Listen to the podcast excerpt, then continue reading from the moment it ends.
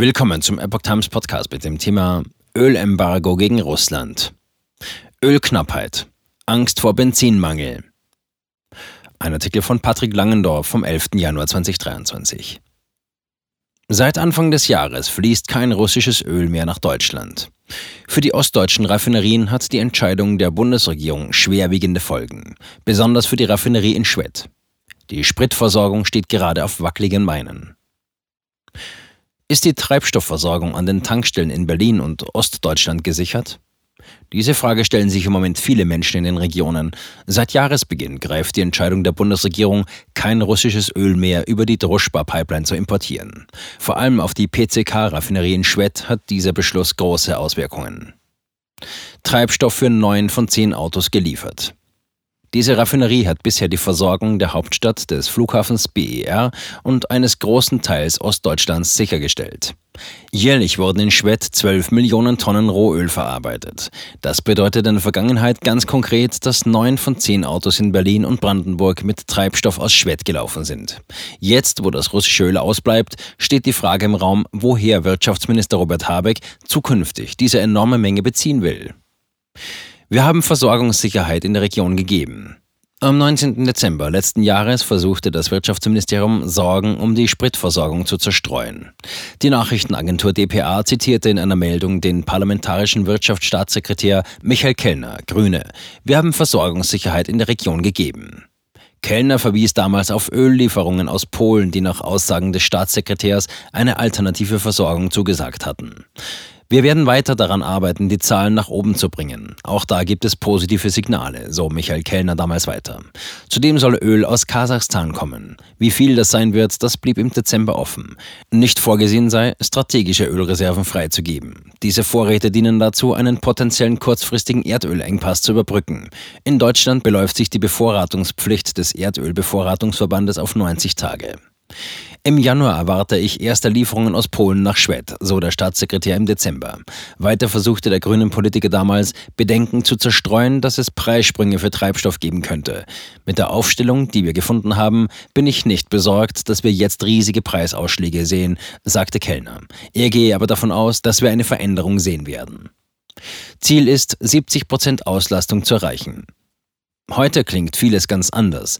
So zitiert Bild in einem Online-Beitrag vom 9. Januar einen Sprecher der Bundesnetzagentur. Ziel sei es, im Januar eine Auslastung der PCK-Raffinerie in Höhe von ca. 70 Prozent zu erreichen. Das fehlende russische Öl wird im Moment zur Hälfte über eine Pipeline aus Rostock ersetzt. Verträge mit Polen und Kasachstan, die ursprünglich das Öl aus Russland ersetzen sollten, sind weiter in der Schwebe.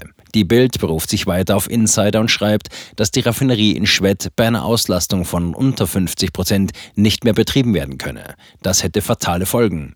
Es drohten Engpässe beim Sprit und drastische Preiserhöhungen. Fraglich, ob Öl aus Polen und Kasachstan Versorgung sichert. Was aus dem Wirtschaftsministerium noch im Dezember so leicht klang, birgt beim näheren Hinschauen durchaus Risiken. So sieht der Ökonom Professor Jens Südekum, der auch im wissenschaftlichen Beirat des Wirtschaftsministeriums sitzt, die Ziele des Ministeriums skeptisch. Ich sehe es durchaus fraglich, ob mit der Versorgung über die polnische Pipeline aus Danzig oder mit kasachischem Öl die Versorgung in Ostdeutschland gesichert werden kann, so der Experte gegenüber der Bild. Sicher sei nur der Transport über Rostock. Diese Pipeline habe aber mit 50 Prozent vorerst nicht die Kapazität, um den Betrieb der PCK alleine aufrechtzuerhalten. Heikel sieht Südekum auch, dass das Wirtschaftsministerium sehr stark auf die Versorgung mit kasachischem Öl vertraut. Druschba, durch die das Öl laufen soll, sei eine russische Pipeline und führe über russisches Staatsgebiet. Wir würden uns erneut von Putin abhängig machen, so der Ökonom. Die Droschba-Pipeline ist tatsächlich zum jetzigen Stand nicht für kasachisches Öl nutzbar. Seit Jahreswechsel reinigt Russland die Leitungen. Engpässe nicht auszuschließen. Das Misstrauen gegenüber Wirtschaftsminister Habeck ist gerechtfertigt. Der Bild gegenüber sagte eine Sprecherin des Bundeswirtschaftsministeriums, die Eigentümer Rosneft Deutschland, Shell und Eni sind für die Versorgung ihrer Raffinerien mit ausreichend Erdöl selbst verantwortlich. Doch die Entscheidung, kein Öl mehr aus Russland zu importieren, ist eine Entscheidung der Bundesregierung und nicht der Betreiber der Raffinerie.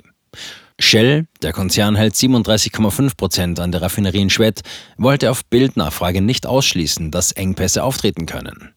Nach Informationen des Online-Portals Business Insider läuft die PCK-Raffinerie wegen der gesunkenen Liefermengen nur noch mit einer Auslastung von 50 Prozent.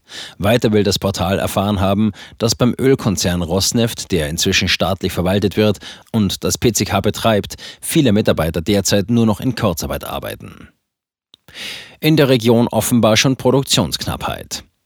Diese Entwicklungen haben bereits Auswirkungen. Der Preisinformationsdienst Argus Media berichtet darüber, dass es in der Region schon eine Produktionsknappheit beim Benzin gab. Seit dem 2. Januar hielten die PCK-Anteilseigner Benzin zurück, berichtet der Informationsdienst weiter. Das führe zu Aufschlägen auf den Bundesdurchschnitt des Benzinpreises im Benzinlager Seefeld, das nordöstlich von Berlin liegt. Im Vergleich zur Vorwoche sei der Preis dort in den ersten beiden Januartagen bereits um 1,76 Euro pro 100 Liter auf 4,40 Euro pro 100 Liter gestiegen. Bei anhaltender Drosselung der Produktion kann das schnell Auswirkungen für das Benzin und damit auf das Autofahren in Ostdeutschland haben. Im Falle einer weiteren geringen Auslastung ist vor allem mit einem Preisanstieg zu rechnen, da Produkte aus anderen Regionen mit hohem Aufwand herangeschafft werden müssen. Da solche Transporte im Normalbetrieb nicht anfallen, sind die entsprechenden Transportmittel knapp, sagt Verkehrsexperte Thomas Puls vom Wirtschaftsinstitut IW gegenüber Business Insider. Es ist nichts geklärt. Misstrauen, ob am Ende die Versprechungen der Bundesregierung umgesetzt werden, hat nun auch die Opposition in Berlin erreicht. Die Ampel wiegt den Osten in falsche Spritzsicherheit. Sie hat zu wenig für die Versorgung der Raffinerie in Schwedt getan, sagte CDU-Wirtschaftspolitiker Jens Spahn gegenüber der Bild.